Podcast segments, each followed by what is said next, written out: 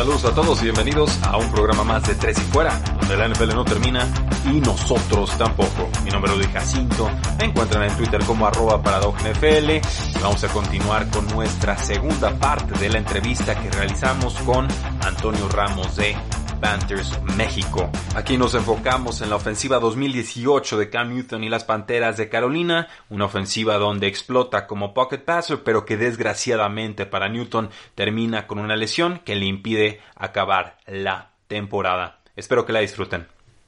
Después de haber perdido ese Super Bowl, se le criticó mucho. Claro que tampoco fue su mejor partido, pero luego ves que Jared Goff tiene un partido pésimo en un Super Bowl y le dan un contrato de 100 millones y la gente dice, no pasa nada. Eh, está, está creciendo el chico, ¿no? Así que, no sé, son, son muchas aristas que tiene este tema tan controversial de si te gusta o no Cam, su estilo de vestimenta o la manera en cómo juega o si festeja y, se divierte en el terreno de juego comparado con su rendimiento y, y faceta estrictamente deportiva. Y como dices, el, el fuerte de Cam nunca ha sido la precisión, nunca ha sido las lecturas, nunca ha sido su juego de pies. Y si hay un entrenador que hizo que esto cambiara un poco, es North Turner.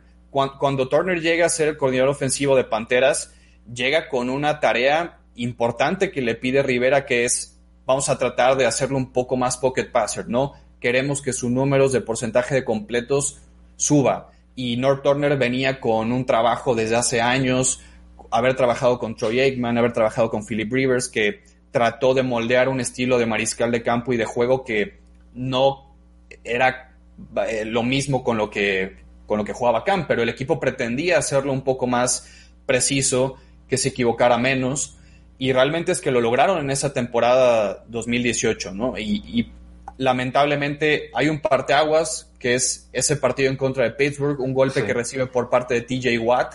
Ahí es realmente donde Cam el hombro ya no da, y el equipo es que con el cambio de dueño, con el cambio de entrenador en jefe. Yo realmente no critico a David Tepper ni a Matt Rule por haber tomado esta decisión. Ellos no han visto la mejor versión de Cam, ¿no? Y sobre todo al ser el dueño, tú dices, quiero lo mejor para mi franquicia y para mi equipo, y por eso es que nos movemos ahora con Teddy Bridgewater. Te digo, la decisión deportiva yo no la cuestiono, quizás la manera en cómo se dio la salida pudo haber sido un poco más elegante, ¿no? Eh, siempre, pero pasa en muchos clubes y no solo las Panteras y es difícil. La, superestrella que se va por lesión o por, edad siempre es, muy complicado se despido muy pocos clubes me parece.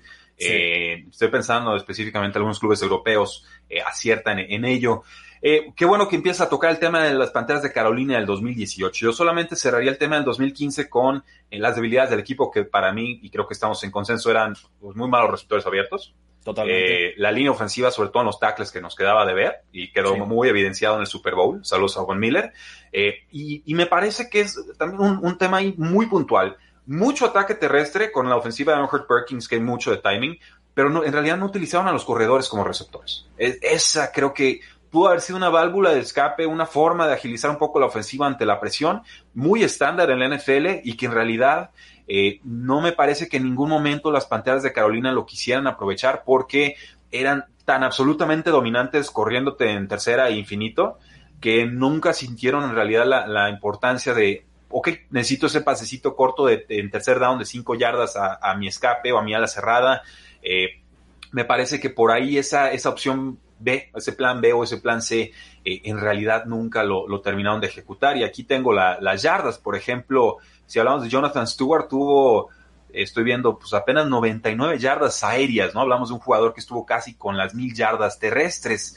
Eh, el, corredor más importante, eh, bueno, que por la vía aérea fue Mike Tolbert, fueron 18 recepciones para 154 yardas. Entonces, no, nunca apareció esa, esa faceta de juego, a diferencia, y por eso lo saco a tema, de lo que sucede en 2018 ya con un Christian McCaffrey que se estaba convirtiendo en, en todo un auténtico MVP del equipo.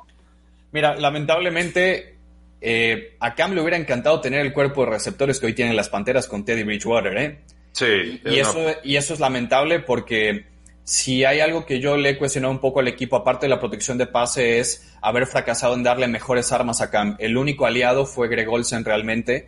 Y si Cam hubiera estado sano y lamentablemente también son generaciones, ¿no? Steve Smith, los primeros años de Cam solo jugaron tres años juntos, de ahí Steve Smith se pelea con la gerencia. Y se uno, de, uno de muchos, uno de muchos. Claro, y como dices, suele, suele pasar. Y con DJ Moore y McCaffrey también solamente son los últimos tres años de Cam en Carolina, entonces nunca se pudieron conjuntar protección y, buen cuerpo de receptores. Hoy con DJ Moore, con McCaffrey, con Curtis Samuel, con Robbie Anderson, es, increíble que quizás sea el mejor núcleo de playmakers que ha tenido Carolina en los últimos 10 años y no tiene a Cam.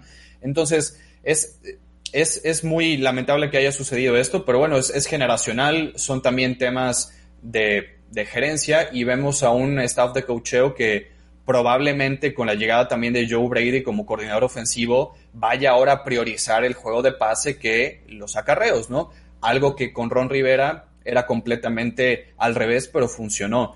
Entonces, sí, eh, es, esa temporada, te digo, 2018, fue también en donde Rivera empezó a dar signos de, descontrol en el, en el, en el vestidor, ¿no? Yo, diría de fatiga, porque digo, es una temporada buena, una mala, una buena, una mala, una buena, y luego me están despidiendo y luego no, y luego sí, luego no, y luego hubo una transición de dueños, entonces eh, se volvió ahí un caldo muy complicado, le sumas la lesión de, Cam Newton del hombro, lo pierdes, tienes que empezar a utilizar a jugadores como Taylor Heineke, eh, Kyle Allen en su primera versión, donde algunos todavía pensaban que pudiera ser el futuro, eh, un equipo que tuvo récord de 7 y 9, tercero en la NFC Sur, pero por supuesto una, una, historia de dos mitades. Fueron las Panteras con récord de 1 y 7 en la segunda mitad de la, de la campaña, cuando habían empezado eh, muy, muy fuerte hasta ese juego que bien dices, Thursday Night Football contra los eh, Pittsburgh Steelers. Lo recuerdo perfecto donde estaba viendo ese, ese juego, porque a partir de ahí nada, nada volvió a ser lo mismo. Cam Newton no, no terminó la campaña. Sí, y mira, si para la gente que quiere conocer un poco más qué pasó en esa temporada 2018 está la serie de All or Nothing de Amazon. E, es esa, esa documental que realmente sí te mete mucho en las entrañas de qué pasó en el equipo. La defensiva también se estaba haciendo bastante vieja. Charles Johnson, Julius Peppers, eh, la línea defensiva ya no soportaba mucho. Rivera cambió el esquema defensivo a 3-4, algo que el equipo todavía no tenía el personal, no tenía linebackers exteriores que pudieran cargar al, mariscal de campo. Fue un descontrol de Rivera que quiso salvar su trabajo y que pensó que modificando el esquema defensivo lo podía hacer porque era algo que él controlaba, pero realmente es que si Cam no se lesiona a Rivera, quizás pudiera estar trabajando en Carolina con Cam otro año más, tranquilamente. Entonces, Cam siempre le salvó muchas veces la chamba a Ron Rivera en partidos que el equipo, ok, acababa al final de la temporada 8-8, pero que creías que todavía podía, podía dar un poco más. Yo realmente el último partido excelente que le vi a Cam fue en los playoffs del 2017 en contra de los Santos de Nueva Orleans. Fue el año novato de Christian McCaffrey y veías lo que los dos podían hacer y, te ilusionaba muchísimo. Después empiezan a llegar más problemas de lesión. Los training camp que, que me tocó cubrir, Cam nunca lanzaba la pelota. Cam siempre estaba con una liga, con Ryan Vermillion, que era el trainer del equipo, haciendo ejercicios aparte.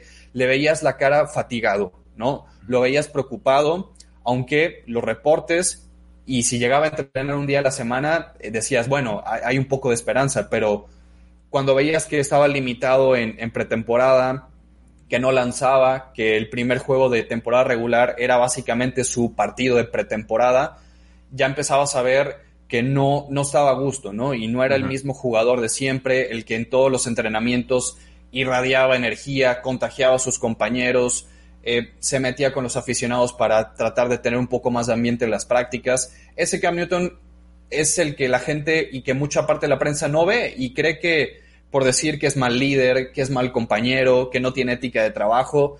Yo lo he visto sufrir en estiramientos, en calentamientos, porque el hombro no le daba, porque tenía muchas ganas de poder estar con sus compañeros, pero tenía que estar pegado al trainer y una liga eh, médica para poder seguir haciendo su rehabilitación.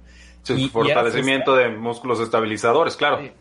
Era muy frustrante verlo, ¿no? Y, y, tú sabías que él se sentía igual. Entonces, fue ya un cúmulo de, de, de, muchos eventos desafortunados que, que terminan por, por, tomar esta decisión que, como te digo, lo que hace Tepper para mí es lo correcto y es difícil, ¿no? Porque no solamente ya fue la salida de Cam, fue la salida de Olsen, fue el retiro inesperado de Luke Kuechly, fue la salida de Eric Reed, de muchos eh, jugadores veteranos que ahora, para mí, la gran tarea de Matt es reinventar esa defensiva que parece que con la secundaria está tratando de hacerlo, pero la ofensiva yo no lo veo como una reconstrucción con, con Teddy Bridgewater, yo lo veo como una transición, dependiendo de qué te dé Bridgewater en estos tres años de contrato, verán si consiguen un mariscal de campo que eventualmente tendrá que llegar vía draft para el futuro.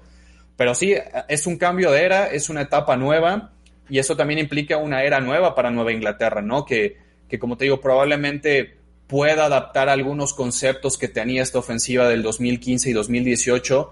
Cam realmente ya no es el mismo de antes para correr la pelota con tanta cotidianidad como antes, pero sí como un tipo de señuelo. Yo, yo sigo esperando a Damien Harris, ¿no? Que, que pueda estar sano, que pueda involucrarse en ese juego terrestre tan eh, impredecible que tiene Bill Belichick, pues no sabe si va a ser James White, no sabe si va a ser Sonny Michel, no sabe si va a ser Rex Burhead. Si Damien Harris puede involucrarse en ese comité con un Cam Newton en el backfield tratando de hacer algún tipo de, de disguise eh, para las defensivas puede ser, puede ser interesante, pero creo que todo radica en la línea ofensiva. Sí, y, esta, esta ofensiva, y nos estamos enfocando en ofensivas porque finalmente la noticia en estos momentos es Cam Newton, ¿no? También pasó mucho en el costado defensivo, como lo planteaste. Eh, esta versión de North Turner descartaba ya los receptores grandotes, gigantes, que no generaban separación, a los Devin Funches y Kelvin Benjamins, que más que receptores parecían o alas cerradas o hasta tackles izquierdos, ¿no? O sea, eh, Ponches jugó a la cerrada Michigan, Totalmente, y, se le notaba y tardó mucho en arrancar en la NFL. Por ahí ha tenido una o dos buenas temporadas, pero eh, por algo ya no está con las Panteras de Carolina. Optaron más por este perfil de jugador DJ Moore, por este jugador cortisano, por la explosividad de Christian McCaffrey, pases un poco más cortos, más explosivos, que generen más separación, más agilidad, pases más sencillos para Cam Newton, porque lo obligaban mucho a lanzar el pase muy comprometido y lo hacía y lo conseguía pero si hablamos de un mariscal de campo que su fuerte no es la precisión y la lectura instantánea, pues para qué lo estamos obligando a, estar siempre ejecutando al máximo nivel, ¿no? Sobre todo cuando ya no tenía hombro, pues no podía completar pases de más de 20 yardas. Entonces, creo que es muy importante no perder de vista, sobre todo para ustedes eh, aficionados de los Patriotas, eh, que hubo una versión de Cam Newton 2015 donde para mí se convierte en la amenaza total. Pero hubo otra versión en 2018 donde para mí eh, Cam Newton evoluciona de forma exponencial como, como pocket passer. Y creo que Bill Belichick tiene muy clara ambas versiones, porque es una ofensiva de Aaron Perkins, similar a lo que corrieron con los Patriotas, con todas las variantes del mundo, pero la base sigue siendo la misma, que el receptor y el quarterback tienen que entenderse y hacer la misma lectura de defensiva para poder reaccionar de forma instantánea y entonces tener una ventaja siempre clara sobre eh, la defensiva. Y ya no veo a, Cam Newton pasando al tema de los Patriotas, eh, como este corredor de 11, 12, 13 acarreos por partido se, se, va a romper, no va a aguantar, ni se lo van a pedir, porque si algo saben hacer Bill Belichick y Josh McDaniels es precisamente poner a sus jugadores en posiciones óptimas para poder ejecutar, no les piden algo que no pueden hacer. Eh, pero sí lo puedo ver con 5 o 6 eh, acarreos designados a un nivel estilo Russell Wilson, a un nivel estilo de Sean Watson, eh, protegiéndolo un poco, pero siempre teniendo esa amenaza de juego terrestre para entonces abrir el juego aéreo. Creo que esa es la clave y ese era como funcionaba el juego aéreo de, Panteras, que era el play action, el, run fake, todos los defensores se me vinieron a mí y entonces en el fondo tengo oportunidades uno a uno.